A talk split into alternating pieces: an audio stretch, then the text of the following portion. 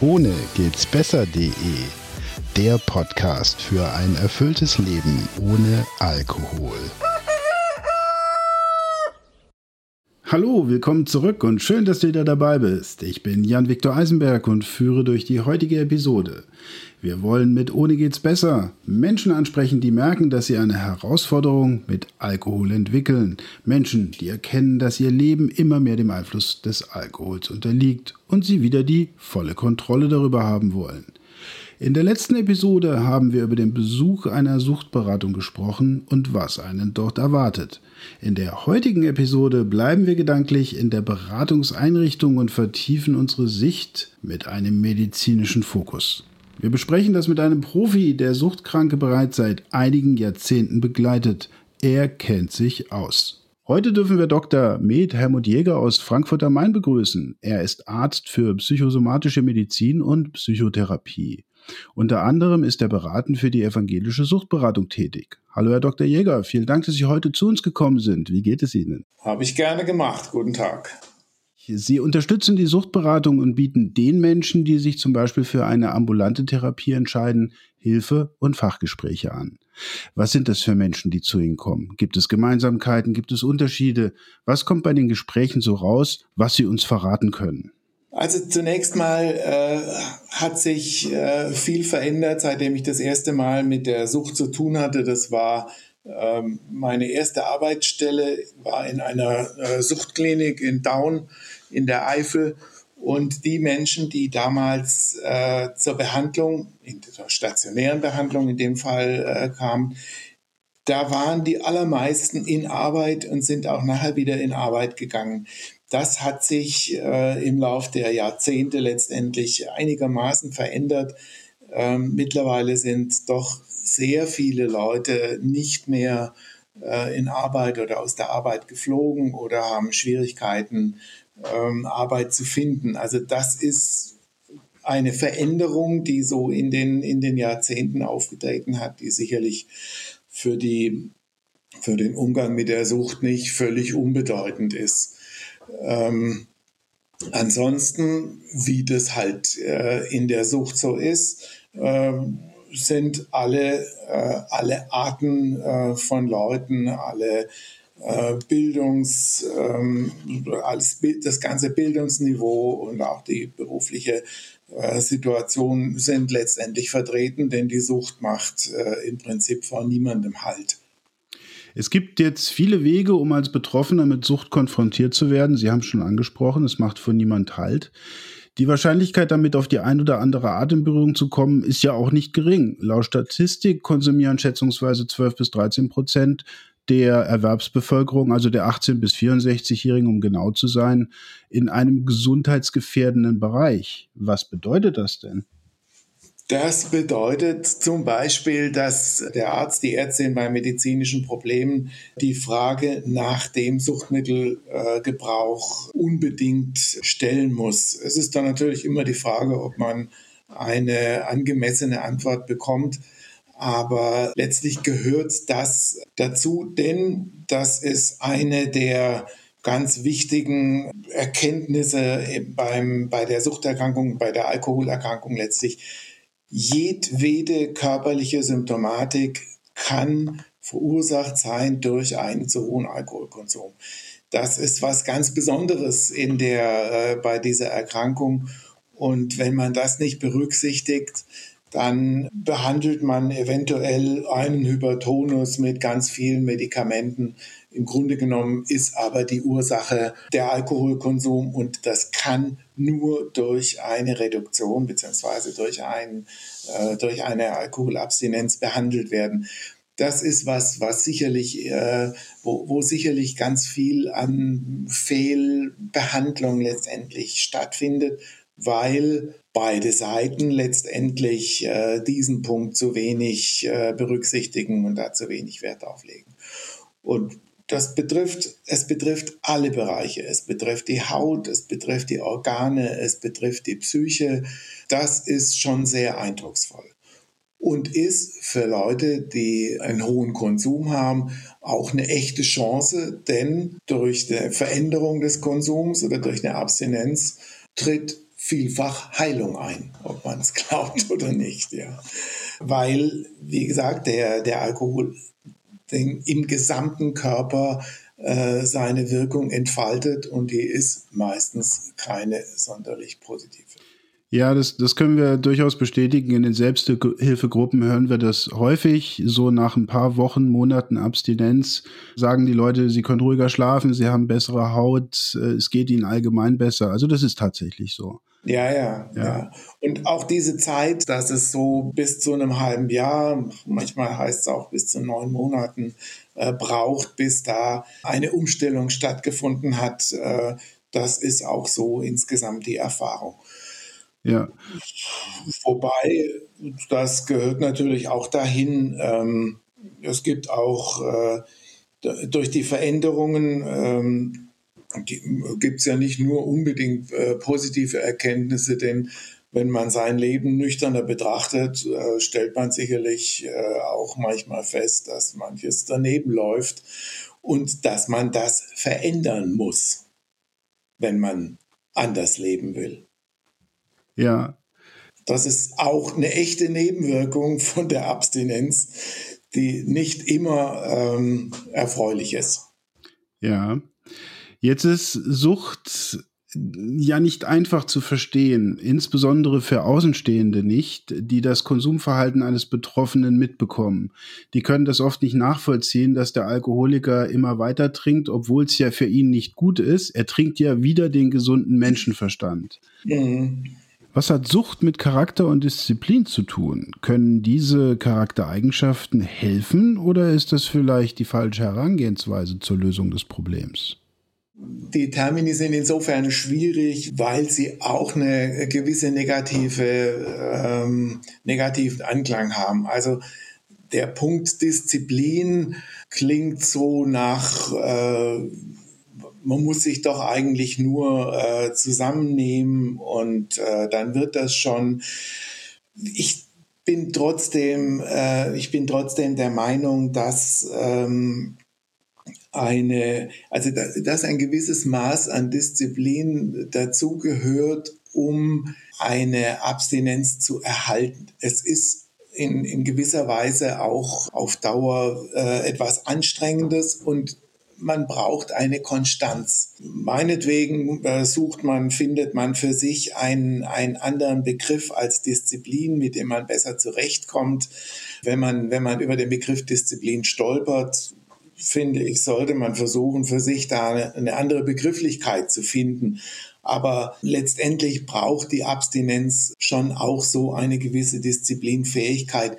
Aber in aller Regel ist die, ist die ja da. In aller Regel ähm, sind ja die Leute mit einem Suchtproblem in anderen Bereichen äh, absolut disziplinfähig. Also es ist ja nicht der Punkt, oder es ist eben auch das, dass der Alkoholiker eben nicht grundsätzlich undiszipliniert ist. Das stimmt eben gar nicht.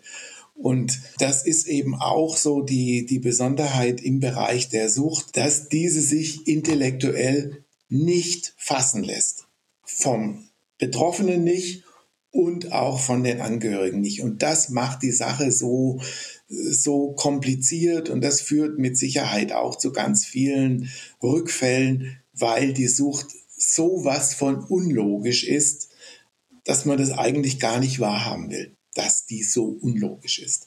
Und jeder Versuch, die Sucht mit Logik zu begreifen, hat beinhaltet das Risiko, dass man, wenn man meint, jetzt habe ich die Sucht begriffen, eigentlich auch dem Rückfall wieder ein Stückchen näher gekommen ist. Denn die Sucht ist unlogisch. Es passt in der Regel gar nicht zu den Leuten, weil, wie gesagt, äh, die Leute in der Regel in anderen Bereichen dann äh, diszipliniert sind, sei es im Beruf, sei es im Umgang mit den Kindern, in was auch immer. Und dann gibt es da einen Punkt, da funktioniert das alles gar nicht. Und das, äh, das zu begreifen, das ist einfach verdammt schwierig ja. und, auch langwierig. Es ist auch langwierig. Man muss, man fällt in der Regel oft auf die Nase, bis man ähm, naja, ich komme jetzt auf das, auf den äh, schwierigen, äh, auf den schwierigen Begriff von den AAs, äh, bis man da äh, sozusagen in die, in die Kap in den Kapitulationsbereich gerät. Mit dem sagt. Begriff der AA kann vielleicht nicht jeder gleich etwas anfangen. AA steht für die anonymen Alkoholiker. Das ist eine Gemeinschaft, die als Selbsthilfe agiert und mit einem Regelwerk von Schritten vorgeht. Die Kapitulation ist ein Teil des Konzepts. Was heißt denn diese Kapitulation? Dass ich akzeptiere, dass ich süchtig bin? Letztendlich ja. Kapitulation heißt äh, zunächst mal, dass man äh, in aller Regel schmerzlich zu dem Ergebnis gekommen ist, das, wogegen ich antrete, ist von mir nicht zu besiegen, um jetzt mal in diesen äh, furchtbaren kriegerischen Begriffen zu bleiben. Die Erkenntnis, ich hab's, ich hab's oft probiert und ich kann es auch sicherlich nochmal probieren, aber die Wahrscheinlichkeit, dass ich da Erfolg habe mit meinem bisherigen Vorgehen, geht gegen null. Das sind so die, die äh, Situationen, ähm, die, die einen dann eine Kapitulation letztendlich ermöglichen. Also um nochmal zu den AAs zurückzukommen, die sprechen ja dann da auch, äh, dass jeder seinen Tiefpunkt haben muss, um, um bereit zu sein für die Abstinenz, was immer dann der Tiefpunkt ist. Für den einen ist es die gescheiterte Beziehung, für den anderen ist es eine Entmündigung. Ähm, das ist äh, individuell ganz, äh, ganz unterschiedlich, aber äh, letztlich ähm, ist es diese, ist es die Erkenntnis, ähm, dass man mit seinem Vorgehen gescheitert ist. Eine sehr unangenehme und äh, sehr unangenehme Erkenntnis. Das ist, das ist in dem Sinne gar nicht schön, ja. Und man tritt sicherlich auch immer wieder, immer wieder dagegen an und will es nicht wahrhaben. Alles, alles in Ordnung, aber irgendwann sozusagen hat man hoffentlich den Punkt erreicht, wo man sagt, na, also so geht es nicht, wie ich es mache. Und äh, das braucht in dem Sinne, um jetzt nochmal auf die Disziplin zu kommen, das braucht jetzt nicht unbedingt eine Disziplin, sondern das braucht eben diese Erkenntnis, diesen vielleicht auch diesen Moment einer äh, dann auch einer erschreckenden Nüchternheit. Ja, das kriegt man sicherlich auch mit bedröhntem Kopf nicht hin.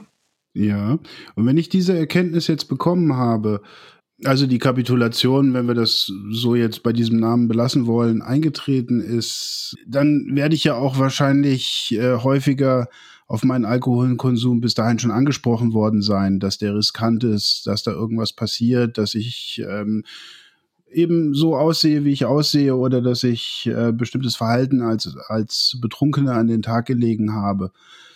Ähm, soll ich jetzt warten, bis es von alleine besser wird oder soll ich konsequent und zügig reagieren? Was meinen Sie?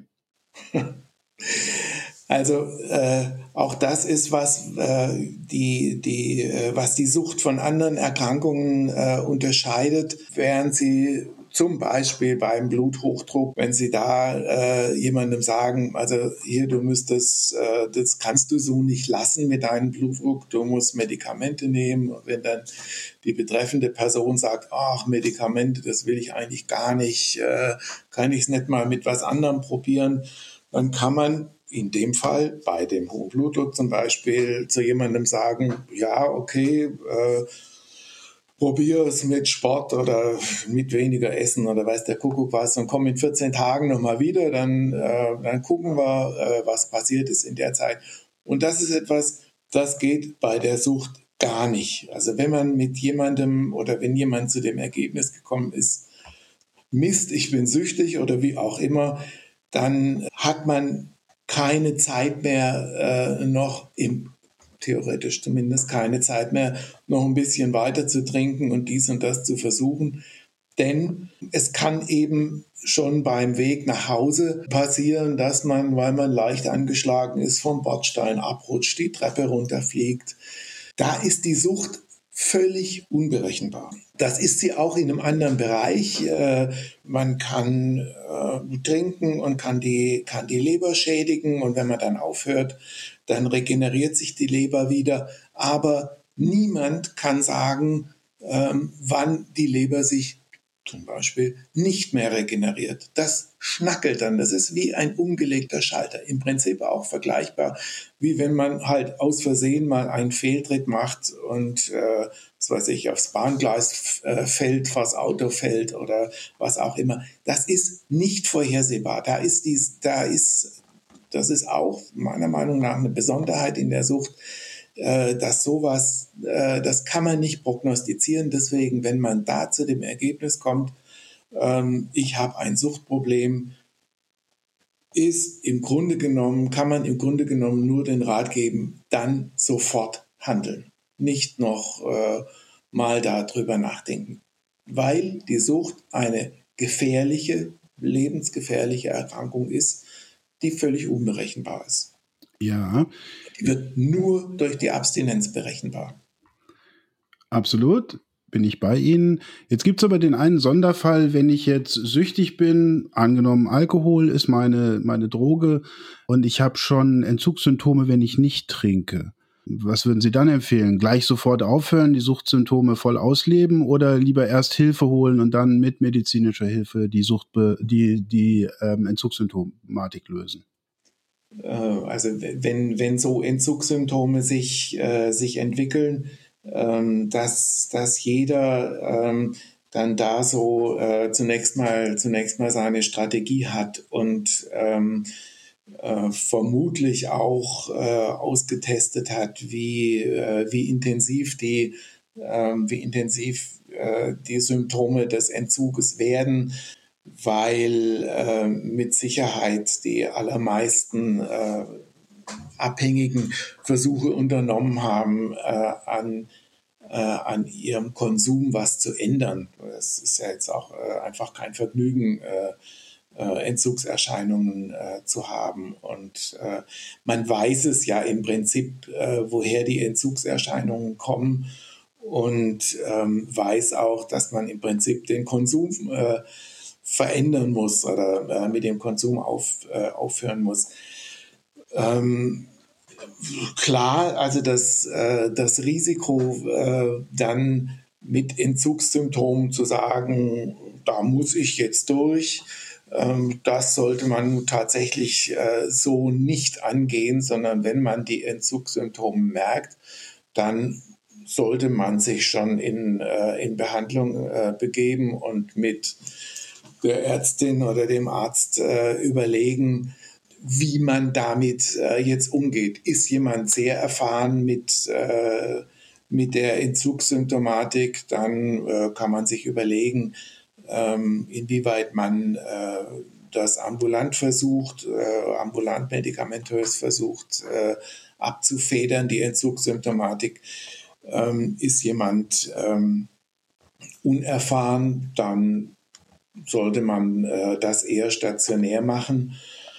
Und ähm, man sollte das auch dann äh, eher eine stationäre, einen stationären Entzug machen, wenn man alleine ist. Also wenn man äh, das, das sollte man nicht unbegleitet zu Hause machen. Es sei denn, man ist wahnsinnig erfahren da drin, aber äh, ja, das ist dann noch wieder mal eine andere Sache. Wir kommen auch schon zum Abschluss beziehungsweise zur letzten Frage. Sie sind zwar Mediziner und jetzt komme ich äh, mit einer wenig medizinischen Frage. Ich frage nämlich nach den Angehörigen von Suchtbetroffenen. Wie sollen sich Verwandte, Freunde und Familie verhalten, wenn Mama, Papa, Tochter oder Sohn oder Tante und Onkel zu viel Alkohol konsumieren?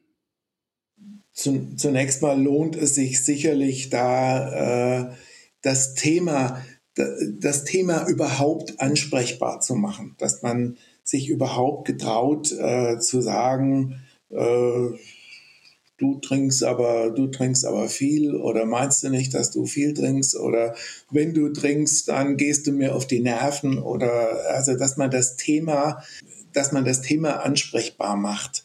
Dann ist es, finde ich, für Angehörige auch äh, sehr wichtig, relativ zügig zu gucken, dass man äh, Kontakt zu anderen Angehörigen äh, bekommt. Zum einen, weil man als Angehöriger dem oder der Betroffenen gegenüber im Grunde genommen sehr, sehr machtlos ist. Auf der anderen Seite, je näher man jemandem steht, ist man natürlich äh, total eingefangen in die Situation. Und da eine, äh, eine Form der Abgrenzung für sich zu finden, das sollte man sich erleichtern, indem man da äh, versucht, Kontakt zu kriegen mit Leuten, die sich mit der Problematik rumschlagen, die vielleicht schon mehr Erfahrung damit haben, die vielleicht auch äh, negative Erfahrungen damit haben, wo man sieht, oh je, die hängen ja da immer noch äh, ganz arg drin. Also das, das ist eine ganz, ist eine ganz schwierige Sache, da eine, ähm, da einen Modus zu finden, wie man sich, äh, wie man sich abgrenzt meinetwegen auch sich abgrenzt, ohne sich komplett zu distanzieren. Äh, aber also die Angehörigen haben es da wirklich, äh, wirklich schwer auch. Ja. Und äh, sollten sich, äh, sollten sich da äh, in dem Bereich auch wirklich äh, Hilfe suchen.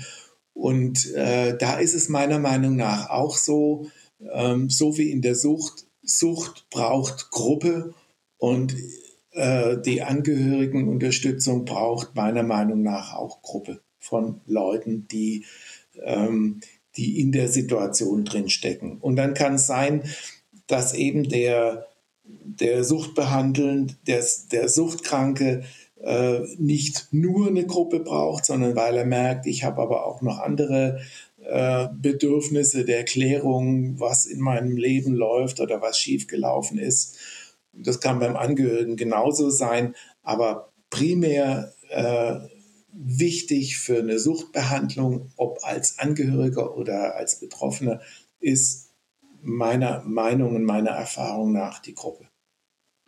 Sehr gut. Die es gibt ja mittlerweile auch schon die ein oder andere Angehörigengruppe, ganz spezifisch ja. für Angehörige. Ja. Und ich entnehme dem letzten Satz, den Sie sagten, dass Sie durchaus ein Fan von Selbsthilfegruppen sind. Ist das richtig? Ja, ja, ja. Wie gesagt, also Sucht, Sucht braucht Gruppe.